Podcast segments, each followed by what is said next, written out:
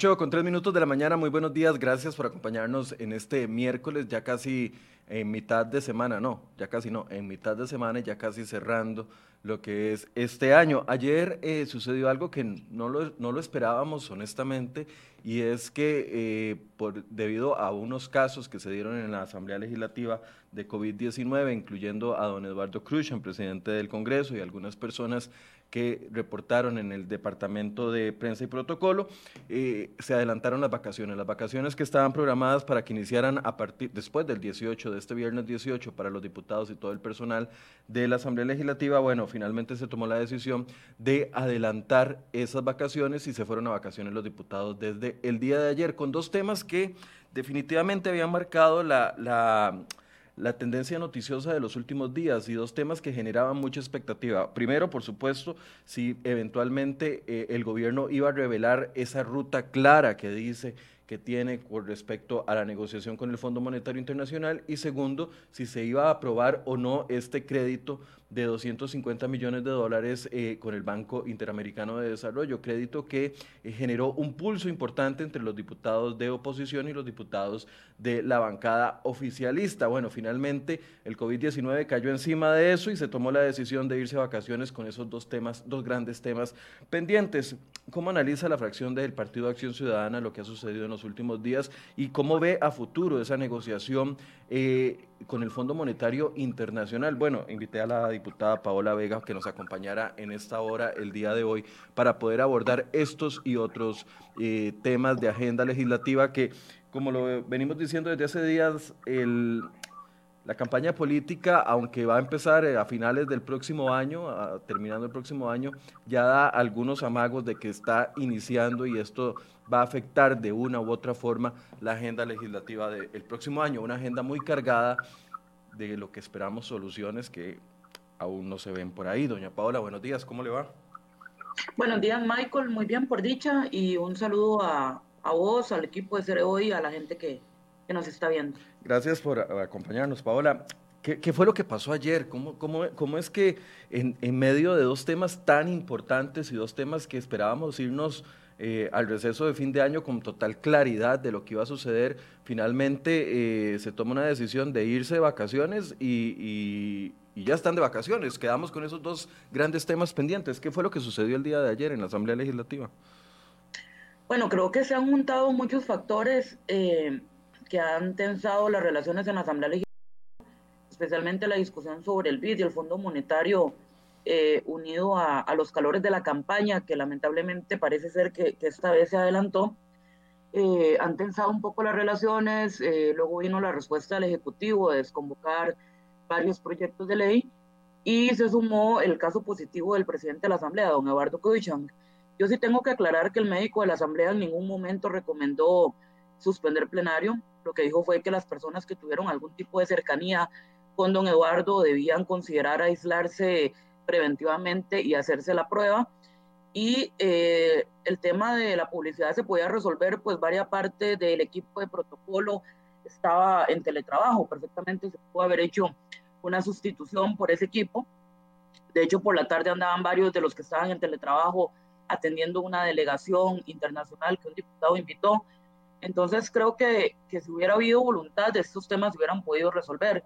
Lamentablemente, eh, la noticia de don Eduardo llegó en un momento donde las relaciones estaban muy tensas y se suma la, preocupación de varios que tienen factores de riesgo y por supuesto tienen todo, todo el derecho a alarmarse en estos casos, eh, junto con esta semana tensa y bueno, lamentablemente se suspendió el resto de la semana de una manera muy abrupta, tan abrupta inclusive que unilateralmente la presidencia básicamente archivó varios proyectos de ley eh, cosa que por reglamento no se puede hacer. Por reglamento, el presidente está obligado a ver las, las mociones de plazo cuatrienal eh, como máximo el día que estos plazos den. Paola, ¿a qué, ¿a qué, le atribuye usted esa tensión que, que, ha existido en los últimos días? Porque cada quien tenemos nuestro punto de vista de quién es el, el generador de la tensión en la Asamblea Legislativa, pero para quienes no han seguido el plenario, básicamente en los últimos días se estaba con la expectativa de que se aprobara una vía rápida. El PAC lo intentó en tres ocasiones, se aprobara una vía rápida para, para este, este proyecto de ley que es un crédito de 250 millones. La oposición les pone al gobierno, le pone al gobierno como condicionante para la aprobación de este crédito una revelación de la ruta de, eh, de, hacia la negociación del Fondo Monetario Internacional. Casa Presidencial ha sido muy reservada, casi cayendo o rayando en el hermetismo con respecto a esto. ¿A quién le atribuye usted esa generación de, de, tensión? Porque desde afuera pareciera que el que provocó esta tensión son es, la, falta de claridad de Casa Presidencial. Bueno, a ver, eh, la solicitud de dispensa de trámite se da como última medida porque recordemos, don Michael, que el proyecto de ley está en la Comisión de Hacendarios desde agosto está desde agosto y no se quiso avanzar con el proyecto, si bien se avanzó con otros proyectos que nada tienen que ver con Hacienda Pública, eh, que son proyectos de las integrantes de la comisión, como el de jornadas extraordinarias, por ejemplo. Se gastó mucho tiempo en otros proyectos y no se avanzó en eso.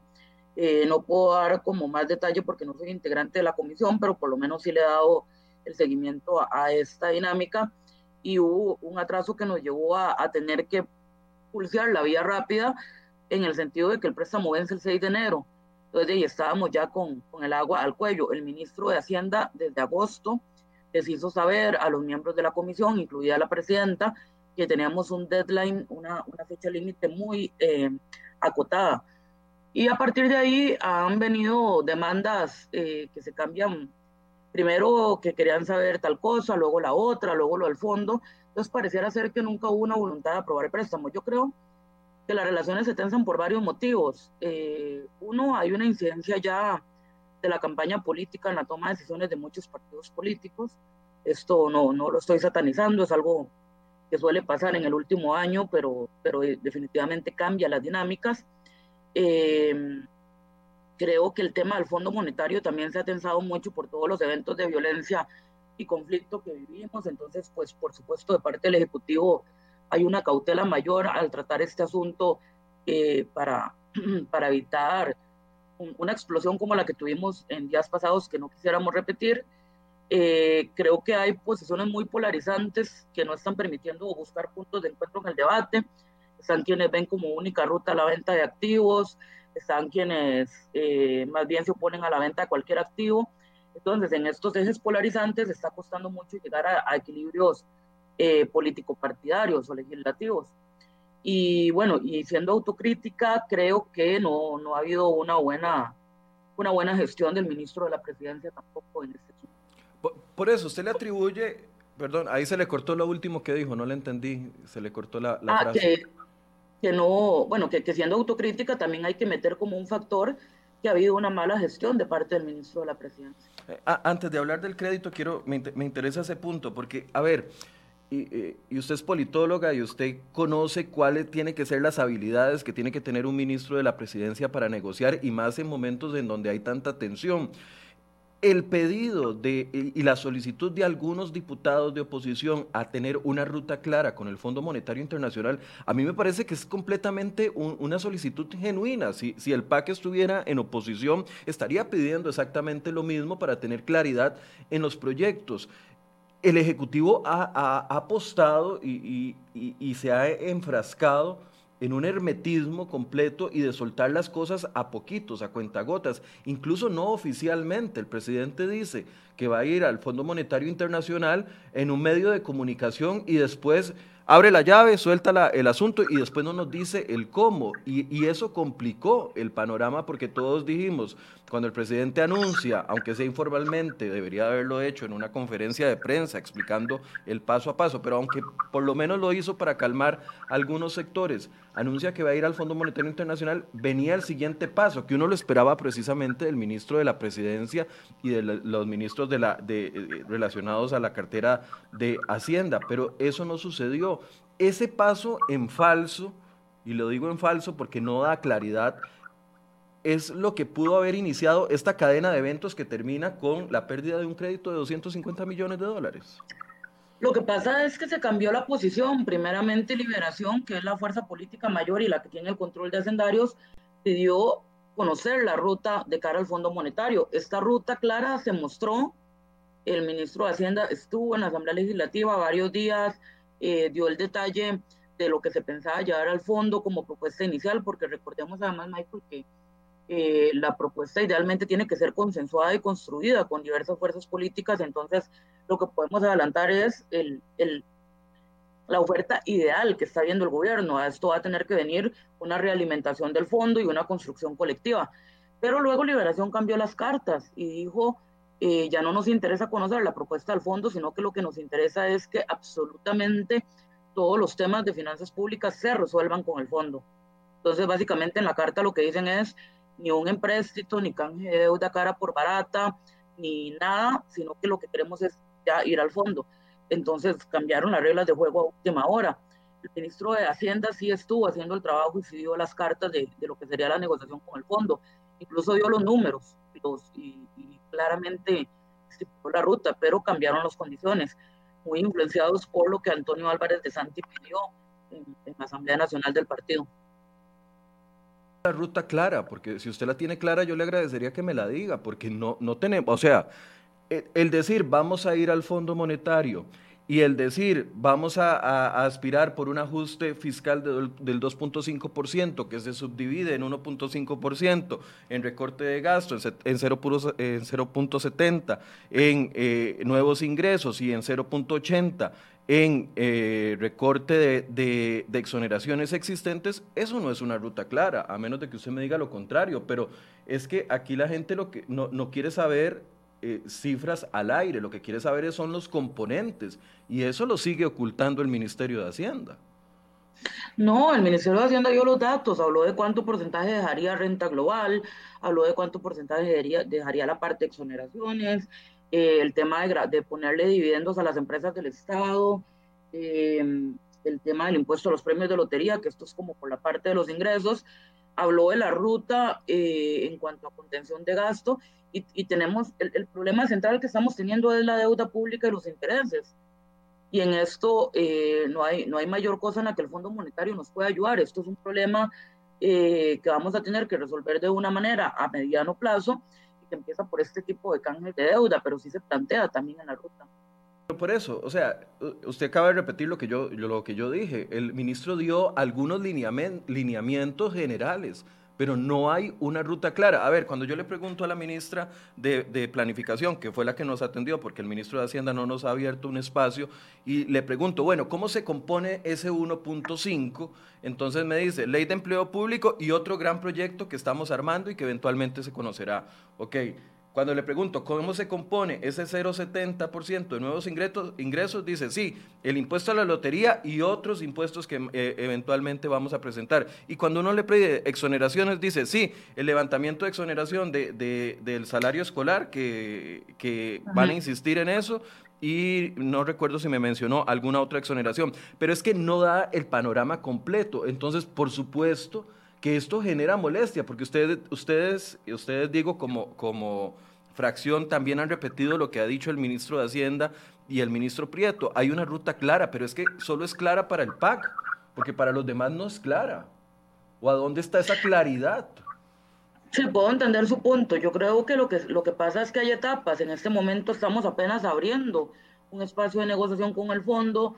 Eh, ya tocará el primer acercamiento Poder Ejecutivo con el fondo y después de este encuentro y de la retroalimentación habrá un proceso con las fracciones ya explicando el detalle y demás, pero este son etapas, eh, son plazos que hay que ir cumpliendo y creo que también hay que apoyar al Ejecutivo en las competencias que le son dadas de poder llevar a cabo esta negociación.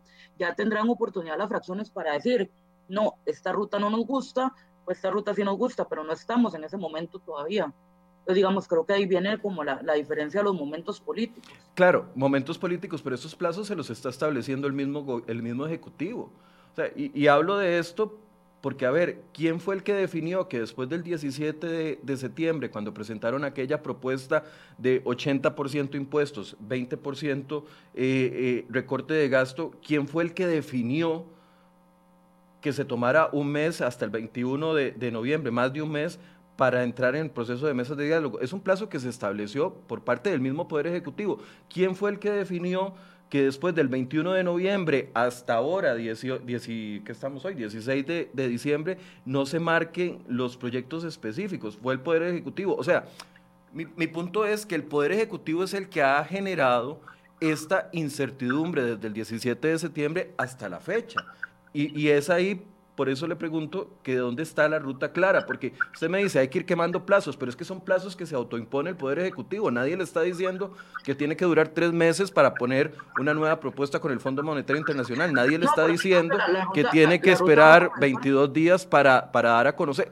O sea, es el camino que el, el Ejecutivo decidió y que yo pienso que los diputados tenían como genuina solicitud pedir una ruta. Es que todo lo estamos pidiendo. ¿Cuántos meses más hay que esperar? Yo creo que el plazo inicia en el momento que inician las negociaciones, las discusiones con el fondo, y esto no ha iniciado formalmente. Eh, ya después de ahí, el Ejecutivo va a llevar al Congreso una propuesta para validar, y ahí sí ya vamos a tener la oportunidad de ver el detalle y demás. Pero, como te digo, el tema de solucionar los intereses y el peso que está teniendo la deuda pública no tiene nada que ver con el Fondo Monetario, es un problema que, o sea, es un problema que tenemos ahí que hay que resolver independientemente de si se vaya al fondo o no. Entonces, sacrificar a la ciudadanía costarricense pagando eh, hasta cuatro veces más de intereses de deuda pública por, por un capricho es donde no, no, no está, no, no hay un balance en esa decisión porque independientemente de si vayamos o no al fondo, hay que hacer algo con la deuda pública. Paula, pero ¿a qué llama usted capricho? Solicitar una ruta clara para, la, para, para una negociación que es la única hasta el momento que, que puede facilitarnos la ruta de la recuperación. O sea, ¿a qué llama usted capricho? Pedir esa ruta es un capricho. esta hubiera sido la única demanda, eh, hubiera sido entendible. Pero la demanda eh, de qué pedir a cambio de aprobar este empréstito fue cambiando mes a mes primero era que se quería tal cosa, luego la otra, luego la otra, y finalmente eh, lo que dijeron es, no, en realidad no queremos ningún empréstito, ningún canje de deuda, en sencillo, básicamente lo único que queremos es iniciar negociaciones con el fondo ya. Entonces hubieran dicho eso desde el inicio, en lugar de tenernos todo este tiempo, porque además la incertidumbre de los inversionistas internacionales y de los mercados de deuda al ver este teje y maneje influye también en el peso de nuestras finanzas públicas. Eh, claro, pero es que, a, ver, estamos viendo el mismo problema, solo que con, que con, no voy a decir villanos, pero con bueno, con contrapartes distintas, porque estamos viendo el mismo problema. La ruta, la ruta es, no es un condicionante, claramente, pero sí es un condicionante político establecido por las fuerzas. Pero esa ruta la, la, tiene el, el, Poder Ejecutivo. El Poder Ejecutivo, desde el momento en que los partidos políticos le dicen, mire, para aprobar el crédito, este crédito beneficioso de 250 millones, necesitamos una ruta clara, el Poder Ejecutivo pudo haber puesto las, las cartas sobre la mesa y aclarar esto, pero decidió no hacerlo y caer en esta cadena de eventos desafortunados que llevan como conclusión efectivamente la no aprobación de este crédito de 250 millones. Lo, que quiero ver es qué responsabilidad le achaca a usted al Poder Ejecutivo en este proceso, porque es muy fácil decir, de los diputados cambiaron la posición y entonces al final lo que querían era no aprobar el crédito. O sea, eso es, es una lectura muy fácil que yo sé que una politóloga como usted no va a hacer. Hay más elementos que, que, que adoban hacia este proceso.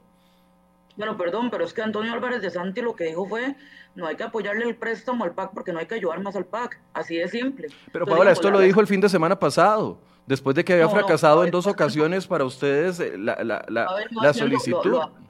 sí, no, lo ha venido haciendo con diputados de manera bilateral. Entonces, digamos, esta simplificación extrema de la política no la estoy haciendo yo jamás, sino que la hace un candidato, eh, el eterno candidato Antonio Álvarez de Santi, que influye en sus diputados.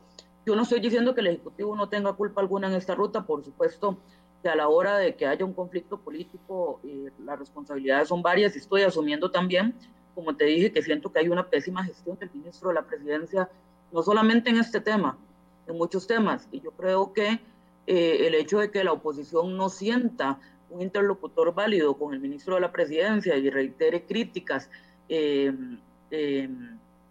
cada día sobre diversos proyectos de ley, sobre la ausencia del ministro y demás, es un tema que presidencia tiene que tomar en cuenta y tiene que resolver para iniciar esta nueva ruta. ¿Usted se lo ha planteado al presidente? ¿Ha tenido la oportunidad de plantearle? A ver, porque yo sé que usted no es la jefa de fracción, pero hay, diputados más cercanos y diputados más lejanos a, a, Casa Presidencial. Y yo sé que a usted, presidencia, la escucha. ¿Usted le ha planteado esto? Porque, insisto, si este crédito no se, se pudo no haber perdido, si hubiera existido claridad al menos en cuáles eran los proyectos de ley que va a incluir la propuesta del Fondo Monetario Internacional, pero al presidencia querer ocultarlos de la ciudadanía, al querer escondernos, eh, eh, entonces queda, queda, queda, evidenciado de que la consecuencia final es producto de, los, de las decisiones iniciales de Casa Presidencial. Que yo puedo conceder tal vez que eh, para nosotros la ruta estaba clara, tal vez para los, los actores que la estaban viendo no, y ahí está vos incluido, pero no, es un intento de ocultamiento. Entonces dígame cuál es la ruta clara que yo no estoy entendiendo. Bueno, digamos, no, no es un intento de ocultamiento, eh, hay proyectos de ley, no todo se va a resolver por proyectos de ley, esta es una primera eh, variable importante, no todo se va a resolver vía legislativa, hay temas de contención de gasto, de diseño estructural que se tienen que resolver vía Poder Ejecutivo. Eh, hay procesos de diálogo que tienen que llevarse a cabo entre diputados y Ejecutivo para construir ciertos proyectos de ley, porque de nada serviría que el Ejecutivo mande proyectos de ley no validados para luego empezar nuevamente esta discusión. Pero digamos, lo que quiero dejar claro es que no es un intento de ocultamiento, más bien es una cautela que el Ejecutivo está teniendo para hacer esto de la manera más concentrada posible nada más para terminar, terminar eh, la idea.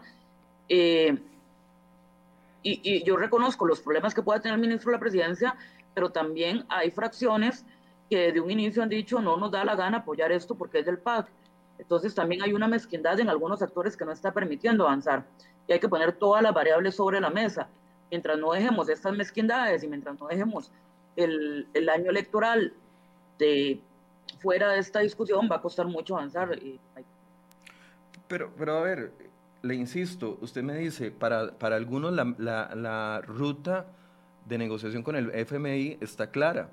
Y, y, yo le pongo las cifras en la mesa y le digo, ¿dónde está la claridad? Porque, a ver, si pretenden, y, y ahí es donde yo creo que al PAC le, le, le, juega en contra o no quiere revelarlo porque le jugaría en contra revelar cuáles son los detalles. Pero a ver, si nos dicen reducción del gasto por un 1.5% del Producto Interno Bruto, y uno ve la ley de empleo público que no va a recaudar ese 1.5% de, de, o no va a ahorrar ese 1.5%. Por supuesto que hace falta un proyecto de ley que iguale, que sea del mismo tamaño, o proyectos de ley que, que sean del mismo tamaño en reducción de gasto, que vayan a llenar ese 1.5%. Aquí le estoy justificando por qué digo que es ocultamiento por parte de Casa Presidencial, porque el hecho, y, yo no culpo solo a Marcelo Prieto, porque Marcelo Prieto sigue órdenes de alguien más, que es el presidente de la República.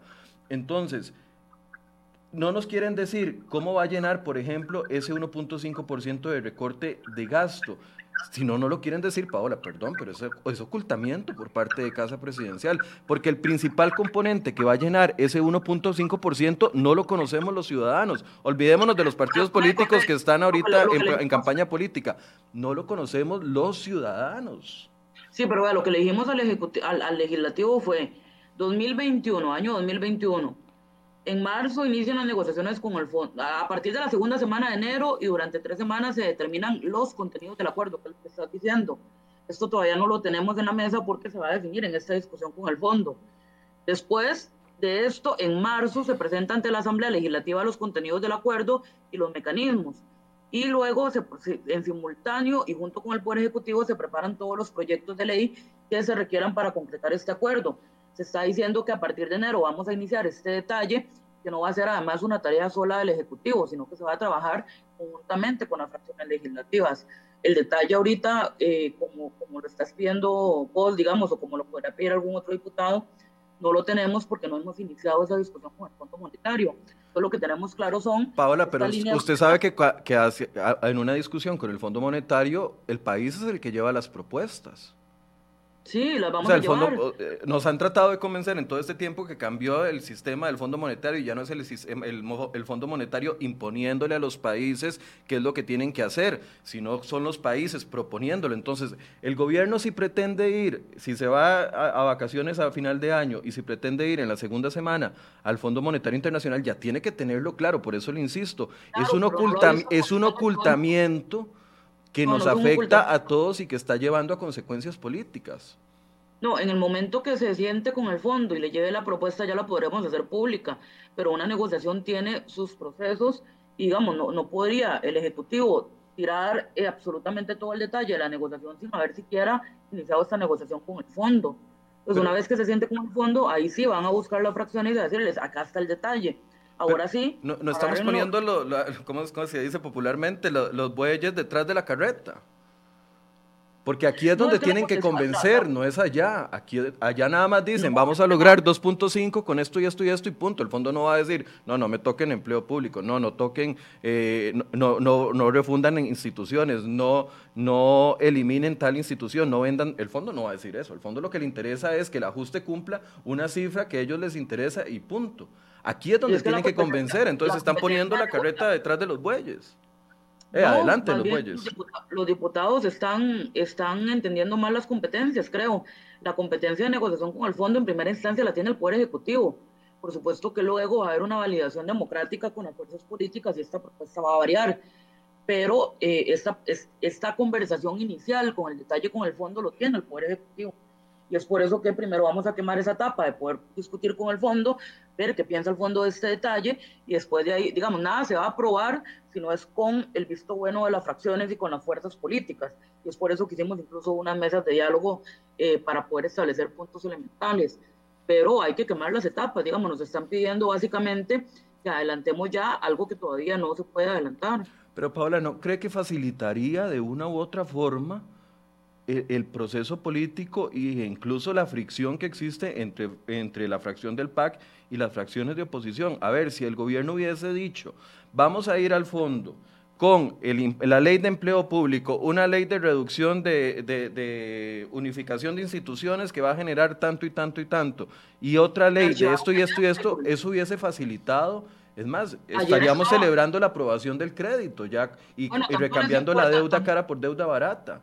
Es que tanto les importa, Tanto les importa la reforma del Estado estructural que ayer estaba en el orden del día, el plazo cuatrenal del proyecto Fusionar, que precisamente hace esto, fusionar instituciones y demás, y no les importó irse a vacaciones archivando el proyecto.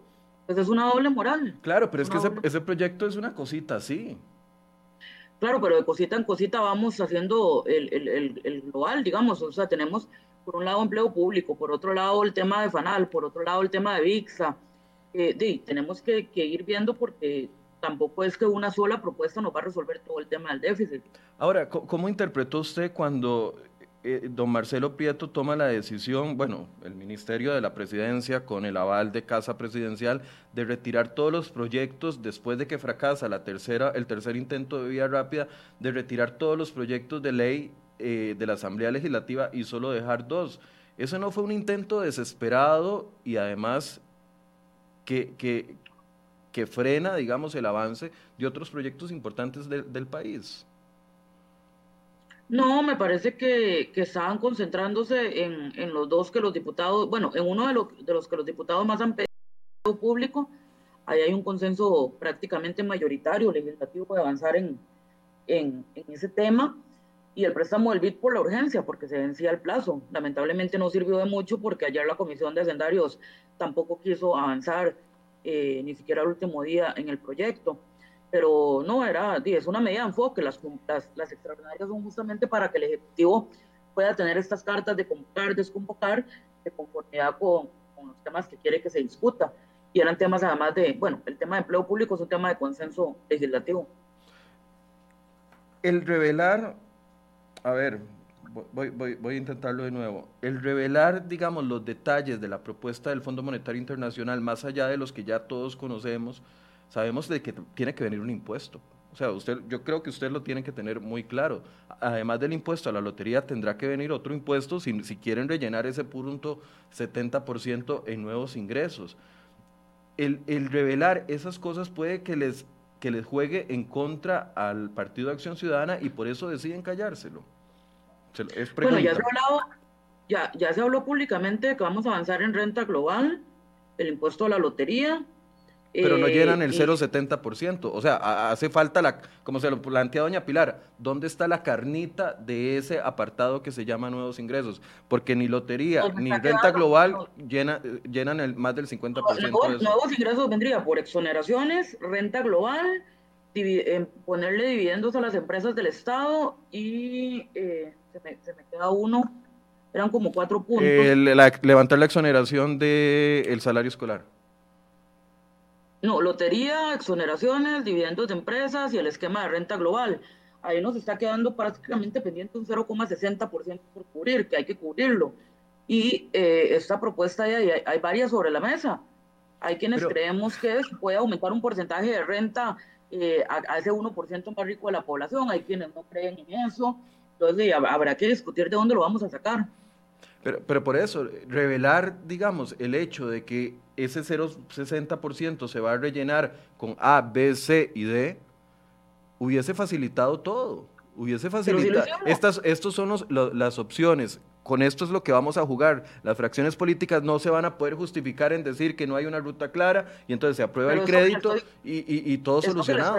esto que le estoy leyendo lo vimos con los diputados.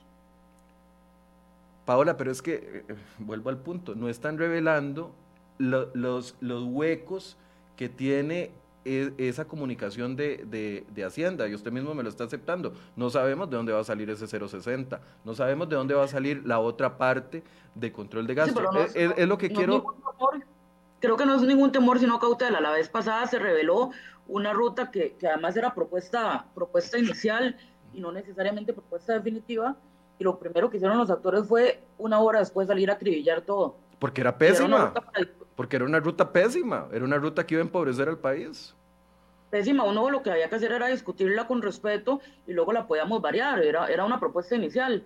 Creo que en este caso, este, este tema de, de, impuestos o no, se va a tomar con la cautela de saber que tiene que ser una construcción colectiva y que eventualmente tiene que tener por lo menos el, el, el, beneplácito de la mayor parte de las fracciones para que identifiquemos en, en, conjunto y en colectivo de dónde vamos a sacar estos nuevos ingresos, porque esto, esto sí no va a poder ser una tarea unilateral impuesta al Poder Ejecutivo, sino va, va a requerir de una conversación con nosotros.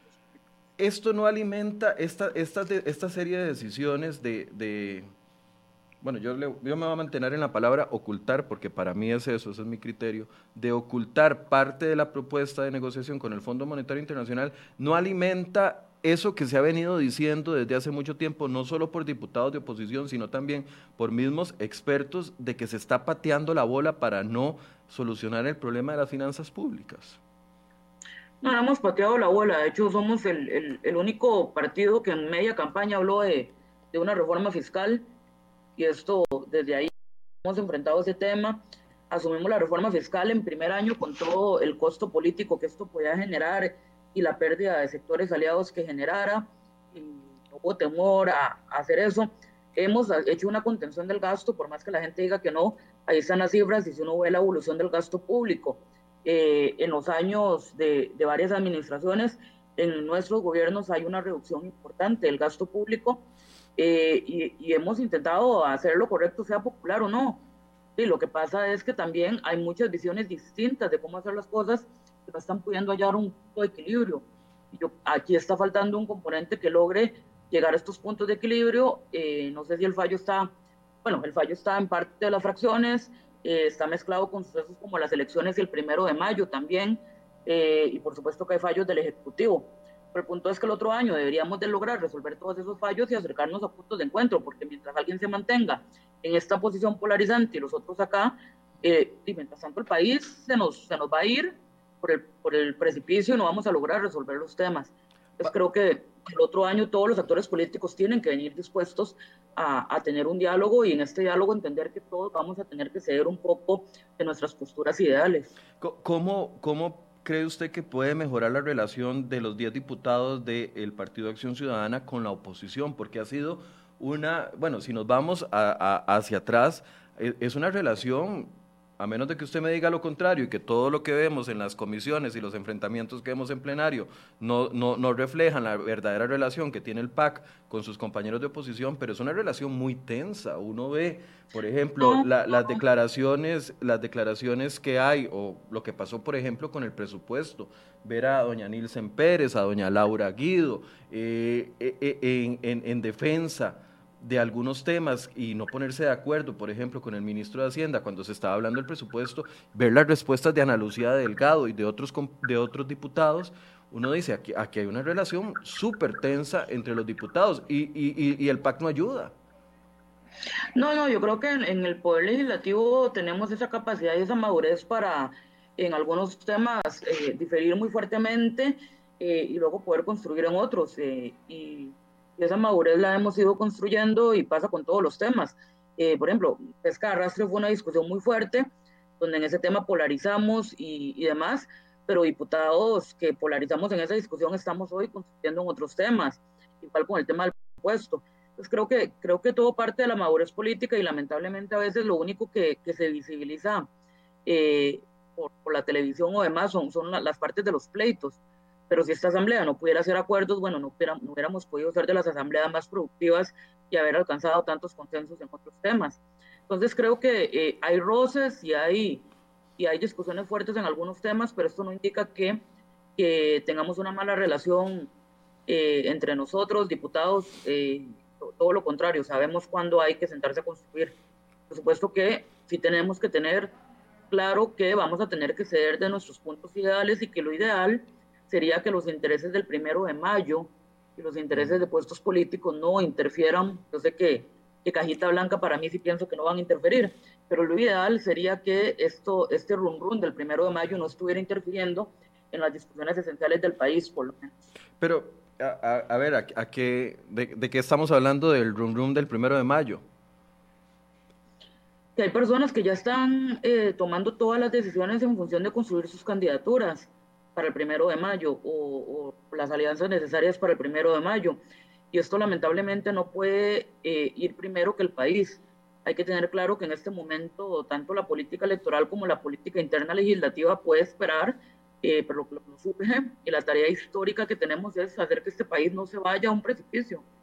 Yo esperaría que todos los actores tengan esa madurez. Pero, pero ¿no cree que, digamos, posiciones tan, tan radicales por ejemplo, como la que tuvo la fracción del Partido de Acción Ciudadana, eh, con respecto al tema del presupuesto, por ejemplo, o, posiciones tan radicales como decidir presentar la moción tres veces de, eh, trámite rápido para este crédito de, del Banco Interamericano de Desarrollo sin construir los acuerdos previos, ¿no cree que eso los lo, lo deja mal parados en frente de sus compañeros que no ven una posición de construir? No, es parte de la dinámica legislativa, como te digo, yo creo que estamos acostumbrados a esa dinámica. Por supuesto que eh, lo, lo, que lo que llamas decisiones radicales, que para mí son, son herramientas legislativas normales, eh, y, y, prueba de ello es que en la Asamblea Legislativa todos los días se presenta una dispensa de trámites de proyectos y se pierde o se gana, está consensuado o no. Esto es interés de cada, de cada parte que, que la somete a discusión. Estamos acostumbrados a esta dinámica estamos acostumbrados a que en algunos temas vamos a, tener acuerdos y en otros no. El problema es que ojalá logremos tener acuerdos en los temas que el país urge, porque de verdad el tiempo se agota y, de verdad los efectos pueden ser catastróficos. ¿Cómo usted ve eh, esa,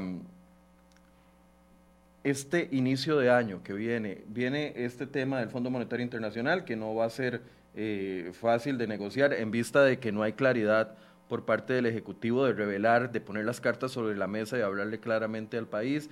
Eh, vamos a tener que buscar otro tipo de crédito para poder sustituir deuda cara por deuda barata. Viene el tema del primero de mayo. ¿Cómo, cómo ve este inicio de año eh, eh, en vista de todos estos factores? Bueno, creo que de enero a mayo, por lo menos que tenemos eh, bueno, de enero como abril, por lo menos que deberíamos tener claro que no empecemos la campaña el primero de mayo, que nos concentremos en buscar acuerdos sobre lo urgente. Lo primero va a tener que ser eh, avanzar con los proyectos que estabilizan gasto, bueno, que, logran contener gasto, que logran estabilizar intereses de la deuda y que logran eh, nivelar los, los, niveles de déficit. Eh, va a haber que hacer un gran trabajo en ese sentido y postergar un poco lo, que son las agendas, porque en este momento tenemos dos agendas, la agenda inmediata de recuperación económica o la agenda COVID y la agenda que también es importante, pero que no tiene necesariamente que ver con esta recuperación inmediata económica, pero que son temas importantes país también. Eh, pero vamos a tener que hacer un esfuerzo todos por dejar estos segundos temas de lado un poco y concentrarnos en el otro tema. Eh, creo que, que, se va a avanzar, bueno, con empleo público, hay varios proyectos de ley también en la Comisión de Económicos que van un poco en el sentido de la reactivación económica o, la generación de empleo. Eh, y luego, bueno, vamos a, a, tener que concentrarnos en la propuesta ya con todos los proyectos de ley de lo que tiene que ver con Fondo Monetario. Usted, usted pediría, usted decía que no estaba conforme con el tema del el manejo político que le ha dado el ministro de la Presidencia a este, a este primer mes, por así decirse, de las sesiones extraordinarias. Si lo que pasó en estos 16 días de sesiones extraordinarias es lo que vamos a vivir los siete meses que nos quedan, va a ser una tragedia, no una tragedia para el PAC, una tragedia para el país. ¿Qué le pediría usted al presidente de cambiar de estrategia a la hora de manejar estas sesiones extraordinarias para que no lleven al fracaso de proyectos importantes como el crédito? Creo que va a tener que instalarse algún proceso eh, de diálogo presidencia-fracciones un poco más, eh, más periódico, más constante. Eh, no, no, está funcionando la, la, la, reunión de jefes de fracción tal vez por aparte y, y el accionar del Ejecutivo. Entonces, digamos, en este momento, como tenemos tanta urgencia país por llegar a acuerdos, yo pensaría en un mecanismo permanente de diálogo y negociación entre fracciones y Poder Ejecutivo valoraría, siendo el presidente, un cambio tal vez en el Ministerio de la Presidencia.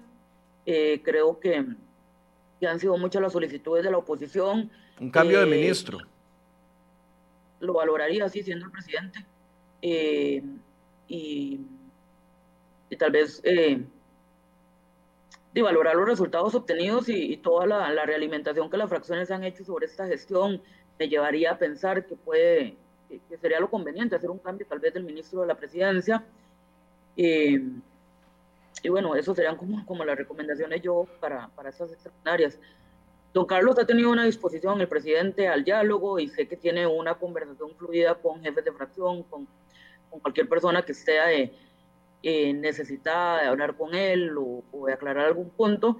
Eh, sin embargo, para que esto funcione, vamos a tener que, que, ver la manera de instalar algún mecanismo permanente mayor fluidez o, o demás. El, el ministro de la presidencia tiene una particularidad, digamos, en su forma de trato, no sé si es porque proviene de las universidades públicas y de puestos altos, en donde claramente los rectores son muy cerrados a la hora de, de eh, negociar, siempre ha sido como más imposición. ¿Será el carácter del ministro de la presidencia el que está entorpeciendo esto? Esta relación. No sé, no podría asegurar que sea el carácter. Creo que de alguna forma eh, hay personas con mayores aptitudes para la dinámica legislativa y otras que tal vez no. Eh, me parece que hay que, tal, eh, o sea, si, si se hace un cambio en ese ministerio, hay que buscar alguna persona que tenga un poco tal vez más de experiencia en estas dinámicas legislativas. Viene, el te, viene un, un año complicado en todos los temas económicos, pero además a ver, hay temas que se le reclaman al, al, Partido de Acción Ciudadana, por ejemplo, el tema de la UPAT es uno de ellos, eh, el tema económico es otro de ellos, el tema electoral va a in, influenciar. Le, pregunto de nuevo, ¿qué acciones podría tomar la, la fracción de, de, de Acción Ciudadana como 10 diputados para mejorar, para lubricar esa relación con los diputados de la, de la, oposición sabiendo de que ustedes son minoría y que van a necesitar mayorías para todos los acuerdos que se necesiten de, de leyes en el fondo, con el fondo de negociación con el Fondo Monetario Internacional. Así, siendo crítica de la, de la actitud de la fracción o no ven ningún fallo que en, en, en la actitud de la, de la fracción a la hora de poder generar mayores acuerdos con los diputados de oposición. Los, los, los, acuerdos que se necesitan no los necesita la fracción del PAC, esto tal vez en primer lugar, que lo necesita el PAC. Los acuerdos que se necesitan los necesitan el país. Entonces, esta pregunta yo te la respondo pero la tienen que responder todas las fracciones. ¿Cómo va a poner su fracción? ¿Cómo, cómo, eh, ¿Qué va a poner de su parte esta fracción para lograr la estabilidad del país? Y yo creo que esa es una pregunta que nos tenemos que responder todas las fracciones. Claro, pero ustedes tienen un, factor, un factor adicional eh, que los coloca como protagonistas, son la fracción de, de, de gobierno. Claro, pero si ubicamos variables, yo puedo decir, ustedes son la fracción más numerosa, por tanto tienen una responsabilidad, ustedes son la fracción, o sea, a cada fracción yo le puedo buscar responsabilidades históricas que ameritan que todos nos respondamos a esta pregunta. Por supuesto que la fracción del PAC eh, tiene una desventaja legislativa de ser una fracción oficialista muy pequeña y esto eh, inevitablemente va a generar eh, que haya que hacer esfuerzos mayores de negociación con, con, las demás fracciones.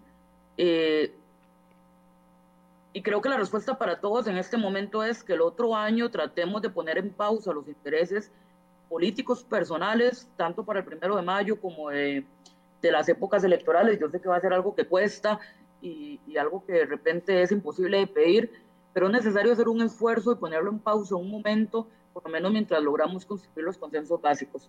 Eh, esta sería la máxima que yo esperaría de todo el mundo, porque además de nada sirve que una fracción apueste al diálogo y y tenga presente estas, estas, estas necesidades si su interlocutora no lo está haciendo. Yo creo que aquí todos, desde las fracciones más grandes hasta los independientes, eh, vamos a tener que tener muy clara esta máxima de que, el otro año el país está primero, la negociación está primero y tener muy claro que vamos a, tener que ceder puntos porque eh, ninguna propuesta ideal de, de, cada partido va a surgir. Eh, y enfocarnos en lo que no polariza, en las posiciones económicas, porque hay fracciones que están con un discurso muy polarizante eh, de todo tiene que ser venta de activos o no toquen absolutamente para nada el sector público y en estos puntos polarizantes va a ser imposible encontrar un equilibrio. Pero, pero a ver, ideológicamente al PAC no le afecta hablar de esos temas. Digo, porque muchos, muchos analistas políticos, la semana pasada teníamos dos aquí que mencionaban, bueno, estaban analizando la actitud de cada una de las fracciones legislativas y decían, es que al PAC los temas que va, primero, le golpea el hecho de saber de que va a ser el, el partido que tiene que ir al Fondo Monetario Internacional. Eso lo golpea. Por otro lado, no, no, no. ok, yo le voy a decir los argumentos y usted me dice su respuesta. Primero, que los golpea el hecho de tener que ser ustedes los que van a ir al Fondo Monetario Internacional, que los golpea porque ah, eh, viene la situación de la UPAD, la comparecencia del presidente el 10 de febrero y claramente eso los va a dividir a ustedes de las demás eh, fracciones por la posición que vayan a tener en defensa del presidente, que los golpea porque los temas que se tienen que ver en recorte de gasto público afecta su base electoral, que los golpea porque dentro de su fracción hay diputados, y me refiero a Welmer Ramos, Luis Ramón Carranza y me parece que don Mario Castillo también, eh, que impulsan algunos impuestos que el gobierno no está de acuerdo, como es el impuesto a las zonas francas. O sea, que ideológicamente los temas que se van a venir a tratar el próximo año son temas o que golpean su base electoral o su, o su ideología de, de partido. No, bueno, el tema del fondo, y de hecho yo estuve viendo las, las diversas convocatorias ciudadanas, eh, los diversos planes de gobierno del PAC, o, o, digamos, este hilo histórico, y el PAC nunca satanizó al Fondo Monetario Internacional. En la base del PAC lo que está es una crítica a los programas de ajuste estructural impuestos por el Banco Mundial de alguna manera, pero nunca se ha satanizado el Fondo Monetario. Esto ha sido un tema que más bien nos han endosado desde afuera eh, y, que no, y que no ha sido así. No tenemos temor alguno de ir al Fondo Monetario, además porque el Fondo Monetario Internacional no es el mismo fondo ortodoxo de los años 80 que, que básicamente exigía a los gobiernos ciertas medidas de administración interna eh, a cambio de la estabilidad económica. Es un fondo muy distinto eh, y la evolución de la soberanía de los estados ha, ha, cambiado radicalmente de los años 80 para acá. Entonces a ese tema no le tenemos mayor miedo. Eh, va a hablar, va a haber, vamos a tener que hablar de temas impopulares y, y, sabemos y somos conscientes de que esto puede tener un riesgo político electoral, pero en este momento tenemos una, y un compromiso con el país y creo que lo más importante no es ganar las elecciones, sino es mantener una base, sino hacer lo correcto. Hacer lo correcto independientemente de que esto implique perder aliados o no perder aliados. Eh, entonces, en ese sentido, Michael, te diría que no, no, no, no le tenemos miedo a esta discusión. Con el tema de UPAD, obviamente se van a polarizar las cosas nosotros nos mantenemos en una posición y, la oposición y la oposición valga la redundancia en otra eh, pero son gajes del oficio. Ya sabemos que hay temas que van a polarizar eh, y temas donde no vamos a llegar a un encuentro, pero esto se trata de la Asamblea Legislativa. Pero en los temas de fondo, Paola, que se vayan a discutir, como, como le digo, a ver, reducción del Estado o, o, o eficientizar al Estado con eh, fusión de algunas instituciones, todos esos temas eh, algunos le atribuyen de que, eso afecta a la base electoral de ustedes y que por eso de, de cara dicen, sí estamos de acuerdo, pero de fondo eh, no. No, siempre en todas las propuestas políticas del partido se ha hablado de la necesaria reducción del Estado, ahí donde se puede reducir. El elemento importante es no reducir el Estado en programas sociales o programas que van para atender poblaciones vulnerables, pero hay perfectamente instituciones que hacen tareas duplicadas que pueden reducirse, hay perfectamente eh, fusiones necesarias que hacer. Con la ley de agua yo proponía un tipo de solución en este sentido, porque por hoy tenemos un montón de entidades de ley de aguas haciendo exactamente lo mismo. Eh, lamentablemente el proyecto fue archivado ayer sin, sin ton ni son, eh, y, y, en ese tema estamos claros, va a haber que reducir el gasto público y va a haber que reducir el Estado en algunos temas. El problema es dónde, dónde y a quién afecta y el problema es también no buscarlo como la única solución. Quienes apuntan a la reducción del gasto público como la panacea, como la única solución, se equivoca mucho porque este componente tiene varias aristas. Doña Paola, ¿cuáles van a ser sus prioridades? Porque yo sé que la agenda suya, eh, por lo general, no va tan ligada a los temas económicos, sino a otros temas. ¿Cuál va a ser la agenda suya eh, para este próximo año? Bueno, quiero, eh, voy a volver a presentar un proyecto de recurso hídrico eh, porque creo que es una urgencia solucionar el tema, prepararnos para el déficit de agua que se nos avecina y para el cambio climático. Eh, voy a construirla con los sectores para ver si la hacemos más acotada y más sencilla. me parece que hay que avanzar en la, en la reestructuración de RECOPE. Este tema lo tenemos en la Comisión de Ambiente porque de alguna manera hay que incursionar al sector privado en la producción de biocombustibles, no solamente por un tema económica, producir biocombustibles en esas zonas más deprimidas y generar encadenamientos ahí es una oportunidad que no podemos perder. Estoy muy metida con el tema del atún, apoyando el tema de la nacionalización de la flota atunera que genera reactivación económica en costas justamente y empleos. También lo tenemos en la Comisión de Ambiente. Em, otra prioridad que, que, vamos a tener es apoyar el proyecto Doña Zoila de cannabis toda vez que pase eh, el periodo extraordinario, si lo tengamos otra vez convocado y algunos proyectos. ¿Con, el elemento de, cannabis medicinal o solo como lo plantea el, gobierno de solo discusión del cáñamo? Con cannabis medicinal, hay que dar la discusión completa. De mi parte, ese es el compromiso que tengo con doña Zoila y con mis principios, digamos, con, el tema. Y creo que, bueno, por último, para, para hacértelo corto, tal vez algunos proyectos de economía verde que, tenemos, que tengo ahí presentados, que van en el sentido de, de permitir colocar bonos verdes para incentivar empresas eh, em, empresas verdes, empleos verdes, con el fin de, de, salvar dos pajaritos a la misma vez, diría, diría yo, eh, tanto contribuir con el ambiente y la descarbonización como generar empleos a partir de eso. Eso serían como mis prioridades este año. El, cuando, cuando la escuché hace un par de días hablando de que la lucha por el aborto será una realidad en este país en algún momento, ¿no lo está viendo dentro de su periodo como diputada? No, no por, no, no por falta de ganas, porque yo, yo creo firmemente en que este país por lo menos tiene que entrar a discutir el aborto por causales, que ya la ONU incluso nos ha señalado que Costa Rica tiene que permitir el aborto por violación, por incompatibilidad del feto con la vida extrauterina y demás, pero soy muy consciente que en este momento las fuerzas políticas y el acomodo legislativo no permitiría dar una discusión de ese tipo. Paula, ah, ¿Cómo cree usted que puede mejorar la relación con algunos diputados específicos? Y le voy a hablar de la diputada Marinés Solís, por ejemplo, de los diputados de la Unidad Social Cristiana, que tienen proyectos que, eh, de reactivación económica que tocan mucho temas que usted defiende, como los temas ambientales. ¿Ahí hay alguna forma de acercarse con estos diputados? Bueno, es que yo con doña Marinés y con don Pablo Heriberto me llevo súper bien. De hecho, siempre eh, discutimos que pese a que somos antagónicos ideológicamente, tenemos la capacidad de llevarnos muy bien y de discutir y llegar a acuerdos mínimos en algunos temas. Eh, con el tema del petróleo yo nunca voy a llegar a un acuerdo, este, no, no, solamente yo, yo pienso que no es la ruta, sino que ya las mismas entidades financieras globales dijeron que no es la ruta, o sea, ni siquiera el Banco Mundial está financiando un solo crédito petrolero porque es un negocio quebrado, un negocio absurdo. Eh, entonces ahí, ahí no podríamos llegar a un punto de encuentro. Con el tema de minería tenemos eh, un proceso de diálogo abierto para poder ver si llegamos a puntos de encuentro. Si no llegamos a puntos de encuentro, pues se someterá a votación democráticamente y, que la Asamblea decida sobre el tema, pero estamos viendo si podemos enfocar en minería de pequeña escala en algunos lugares eh, y si podríamos llegar a, a algún equilibrio.